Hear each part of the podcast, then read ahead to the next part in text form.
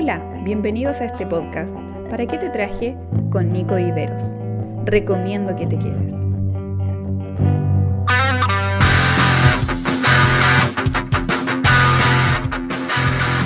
Hola mi gente querida, ¿cómo están? Bienvenidos a este nuevo episodio de ¿Para qué te traje? Qué, qué genial, qué genial poder estar con ustedes. Gracias por, por querer escucharme, por... en serio, esto ya se está transformando en, en, un lugar de desahogo, que era más, más o menos lo que yo quería. Un lugar donde poder desahogarme, y poder...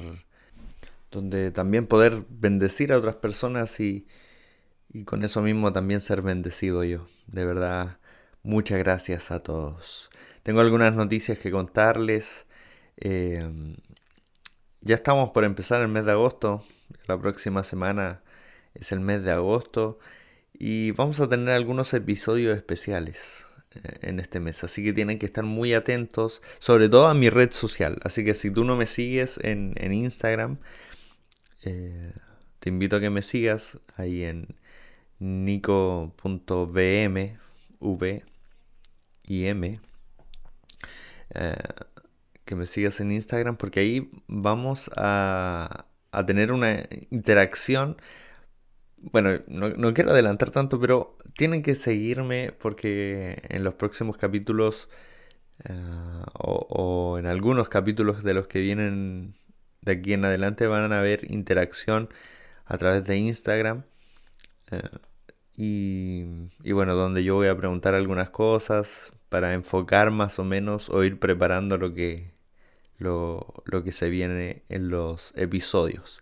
Así que ah, les invito a que, a que estén atentos y si tú no me sigues, bueno, búscame Nico Viveros o, o ya lo dije, Nico con CK, N-I-C-K-O punto V-M.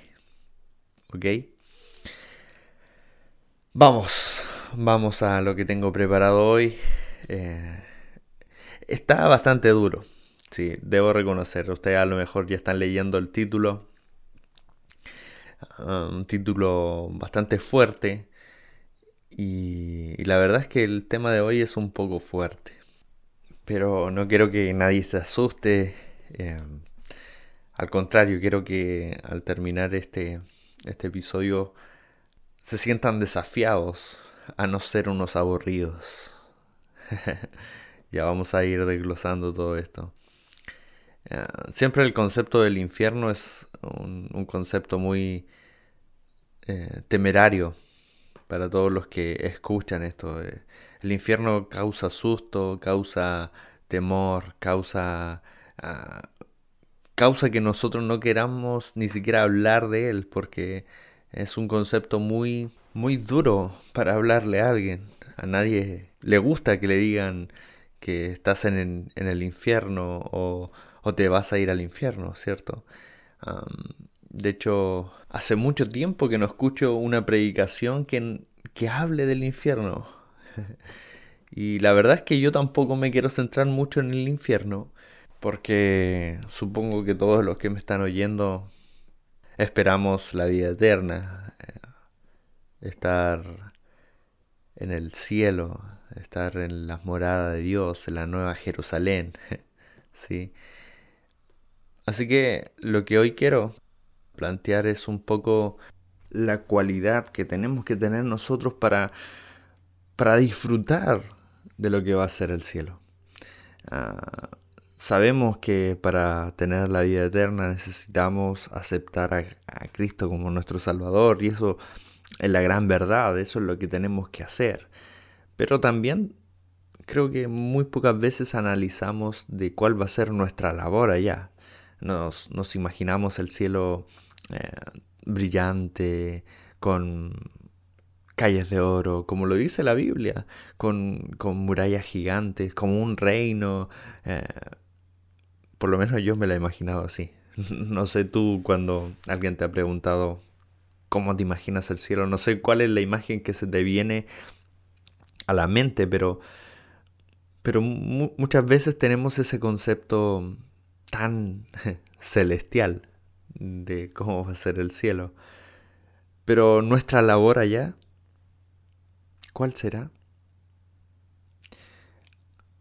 El libro de Apocalipsis es un libro que muchas veces se nos presenta como lo de los últimos tiempos. Y, y la verdad es que Apocalipsis habla mucho también de cómo va a ser eh, el cielo. Sí, hay, hay varios capítulos donde mm, nos muestra la nueva Jerusalén, de cómo van a ser los tiempos, de cómo está rodeado. El libro de Ezequiel nos habla de una visión extraordinaria que tiene el profeta mirando el nuevo templo. Y, y podemos tener una imaginación de eso. Pero hay algo que Apocalipsis nombra una y otra vez. Tanto de, desde el inicio del, del libro se comienza a hablar de esto hasta el último capítulo, que es que la gran labor del ser humano es la adoración. La adoración a Dios, la adoración al Rey, la adoración a su Salvador. Y esta es la función que nosotros vamos a cumplir. De hecho, en el capítulo 19, el apóstol Juan comienza a relatar lo que está viendo y dice que escucha eh, una, una fuerte voces, unas fuertes voces que dice que es como una gran multitud, como el estruendo de, muchas aguas, así, y que esas voces lo que decían es, aleluya, la salvación, la gloria, el poder, eh, son, son de nuestro Dios. Y, luego eh, sigue a lo largo del capítulo enfatizando la adoración. Y este, este epicentro, este, este momento se va a vivir luego de la caída de, la Gran Babilonia, que se dice, cuando ya estemos en el cielo, lo que me hace sentido, porque nosotros estamos hechos para eso, para la alabanza de su gloria, dice el libro de Efesios. El libro de Eclesiastés también menciona que nosotros hemos sido creados para adorar a Dios. Entonces, nuestro gran concepto, nuestra gran misión una vez que estemos en la eternidad va a ser la adoración. Vamos a entregar alabanza, vamos a entregar nuestra vida en adoración. Y este concepto de adoración muchas veces nosotros lo asimilamos a, a, los cantos, a los cantos románticos para Dios. Y que por un lado sí, pero la adoración va más allá de eso. La adoración es un estilo de vida, la adoración no tiene que ver con cómo yo canto, o qué canciones canto, o qué música escucho. La adoración tiene que ver cómo mi vida honra a Dios. Y ahora entendiendo todo esto de que nuestra gran importancia en, en el cielo, la nueva Jerusalén, va a ser la adoración, llevémoslo a nuestro día a día, a lo que estamos viviendo hoy aquí en este 2020, en, el país en que estés, en el lugar donde estés escuchando, ¿será que nuestra misión sigue siendo la adoración? Entiendo, entiendo que nuestra gran misión es poder ir y hacer discípulos, enseñarle a otros de la salvación y que otros puedan ser salvos. Entiendo eso, pero hoy no me quiero centrar en ese punto, quiero centrarme en cuál es mi labor para agradar a Dios, porque el evangelismo es parte de la adoración también. Sí. Y apuntando a esto, quiero que quiero leerles lo que dice el profeta Malaquías. Em, en su primer capítulo, el profeta Malaquías empieza a profetizarle a los sacerdotes, a los que tienen la misión de servir a Dios. Comienza a profetizarle, empieza a, reclamarles las cosas malas que estaban haciendo y llega un momento especial que cuando lo leí a mí me hizo clic, así como, wow, aquí hay algo que el Señor quiere decirme. Y, y obviamente se los quiero comunicar a ustedes. Ah, voy a leer en Reina Valera. Creo que nunca he leído en Reina Valera, pero me gusta, en esta ocasión me gusta como dice la Reina Valera. Dice, habéis además dicho, oh, qué fastidio es esto, y me despreciáis, dice Jehová de los ejércitos, y trajisteis lo hurtado o lo cojo o enfermo y presentasteis ofrenda, ¿aceptaré yo eso de vuestra mano? Dice Jehová. Y me quiero quedar con esta frase, oh, qué fastidio es esto. Hay otras traducciones que lo dicen como, ah, ya estoy cansado de todo esto, ya me tiene aburrido esto de servirte, esto de honrarte, esto de adorar. Dios lo que estaba reclamando, si ustedes leen el libro completo, Dios le estaba reclamando a, a, sus escogidos, a los sacerdotes, a ese linaje especial. Le estaba reclamando la manera en que estaban adorando. Eh, debemos recordar que en el Antiguo Testamento para expresar adoración era a través de una ofrenda, donde traían algún animalito y ese animalito tenía que estar en perfectas condiciones, tenía que ser sin manchas, sin ninguna enfermedad. Ah, y bueno, en Levítico salen muchos requisitos que había que cumplir. Y esos requisitos estos sacerdotes se los sabían. Era parte de su esencia, era parte de su cultura, de su conocimiento. Pero llegó un momento en donde ya todo le parecía normal, donde todo le parecía que seguía el curso sin importar, y llegó el momento donde ellos mismos reconocían que ya estaban cansados, que estaban fastidiados, que la adoración ya les aburría. Y es ahí donde yo comencé a preguntarme, ¿será que nosotros nos aburrimos también hoy en día de la adoración a Dios? Y insisto, no estoy hablando de cantar canciones.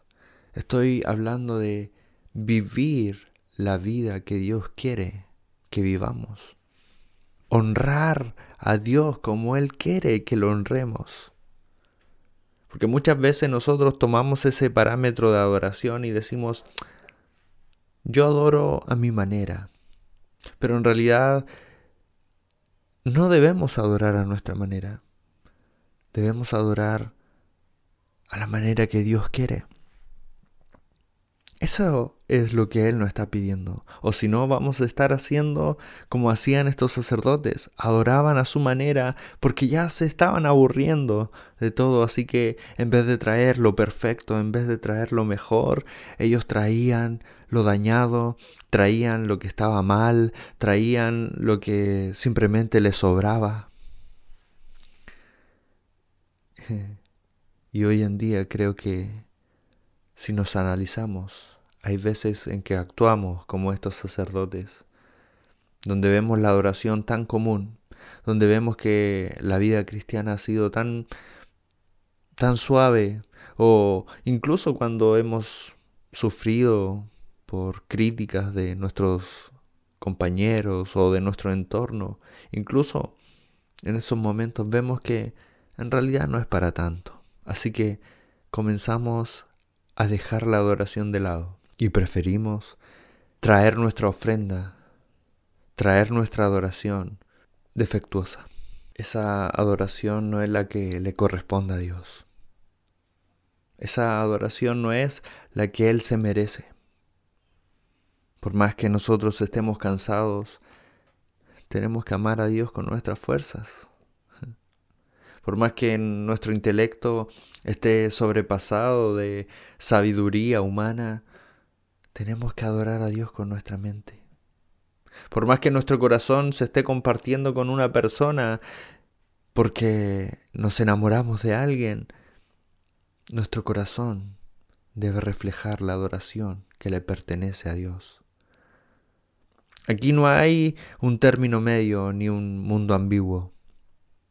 Aquí están los que le adoran a Dios en espíritu y en verdad. O están los que simplemente desprecian la adoración, los que se aburren de ello. De hecho, el mismo pasaje de Malaquías, en un momento antes, Dios los confronta y dice, ahora sí leo en la NBI, en el versículo 8 dice, ustedes traen animales ciegos para el sacrificio y piensan que no tienen nada malo. Sacrifican animales cojos o enfermos y piensan que no tienen nada malo. ¿Por qué no tratan de ofrecérselos a sus gobernantes? ¿Creen que estaría él contento con ustedes? ¿Se ganaría su favor? Y es interesante ver cómo Dios encara la situación diciéndoles, ustedes sabiendo que el animal que me están entregando no es el correcto, no es el perfecto, sabiendo todo eso, ustedes se autoengañan pensando que en realidad no es tan malo entregarlo. ¿Cuántos de nosotros no ha, no ha pasado eso? Que al final le entregamos algo a Dios, pero sabemos que es algo mediocre. Sin embargo, nos autoconvencemos y decimos, ah, Dios va a entender mi situación. Voy Dios va a entender mi situación y este mes no voy a diezmar. Dios entiende mi situación, así que esta semana no voy a hacer mi devocional y voy a descansar, voy a dormir. Dios entiende que si eh, yo no sigo las conductas de mis amigos, ah, ellos me van a apartar del grupo. Así que vemos eso que en realidad no es lo correcto, que no es lo perfecto, que no es lo que Dios quiere que le entreguemos. Lo vemos como algo que Dios puede entender, cuando en realidad lo que Dios entiende es, tú no me quieres agradar, tú te estás aburriendo de la adoración. Es por eso que Dios mismo le dice, a ver si esto no es tan importante, ve y ofrécelo a tus gobernantes, anda y dile a tu presidente, esto es lo que tengo para ofrecerte. ¿Será que lo recibirá bien? Porque a veces nosotros le ofrecemos a Dios, por ejemplo, el llegar tarde a nuestras reuniones, a nuestros cultos. ¿Le ofrecemos eso a Dios? Sí, muchas veces. Anda y ofrezcámosle esto a nuestro jefe en el trabajo. Muchas veces le ofrecemos a Dios desprecio porque no vemos que lo importante es pasar tiempo con Él, o preferimos eh, invertir nuestro tiempo en otras, en otras cosas. Entonces lo que le ofrecemos es decirle que no está en nuestra prioridad. Digamos eso, actuemos así con nuestros jefes o con nuestro profesor o con nuestras autoridades, a ver qué nos dicen. ¿Por qué será que a veces entregamos todas nuestras fuerzas eh, a nuestros estudios, y a Dios lo dejamos con la gota de cansancio? ¿Será que nuestra adoración no está siendo efectiva? Y esto es lo peligroso, porque en el cielo vamos a vivir en un ambiente de adoración. Vamos a ver que los ángeles, los arcángeles, los grandes hombres de Dios de la Biblia van a estar todos adorando Van a estar algunos cantando, otros hablando, otros simplemente viviendo en adoración. Vamos a estar en un constante aleluya. Adorado sea el Señor. Alabado, exaltado al poderoso. Eso es lo que vamos a tener que hacer todo el tiempo. Pero si acá lo que nos está pasando es que nos, estamos aburriendo de la adoración, entonces la vamos a pasar mal en el cielo. Si acá en la tierra, donde deberíamos estar viviendo día a día en adoración, no lo estamos haciendo porque nos ha aburrido, entonces déjame decirte que lamentablemente el cielo no es el lugar adecuado. La vida eterna, la nueva Jerusalén, espera a los adoradores, aquellos que viven día a día en adoración, porque allá se va a vivir en ese ambiente. Por lo tanto, no va a haber lugar para los que se aburren de adorar. Los que se aburren de adorar, los que están aburridos de ser parte de la adoración, los que están aburridos de agradar a Dios, los que están aburridos de entregarle lo mejor a Dios. Todos aquellos no tienen un lugar en el cielo. Qué duro, pero es desafiante a que nosotros podamos vivir desde ahora en adelante cada minuto de nuestra vida adorando a Dios. Porque allá, cuando estemos frente a Él, cara a cara, lo único que va a salir de nuestros labios, el único gesto que va a resaltar en nosotros, va a ser una profunda y sincera adoración. Este ha sido el episodio del día de hoy. Te mando un gigante abrazo. Espero que este capítulo haya sido de bendición para ti. Y si es así, compártelo con tus amigos, compártelo en tus redes sociales y avísame, etiquétame, coméntame, escríbeme para saber. ¿Sí? Un gran abrazo a todos. Adiós. Esperamos que este podcast haya sido de bendición a tu vida. Nos encontramos en un próximo episodio. No te lo pierdas.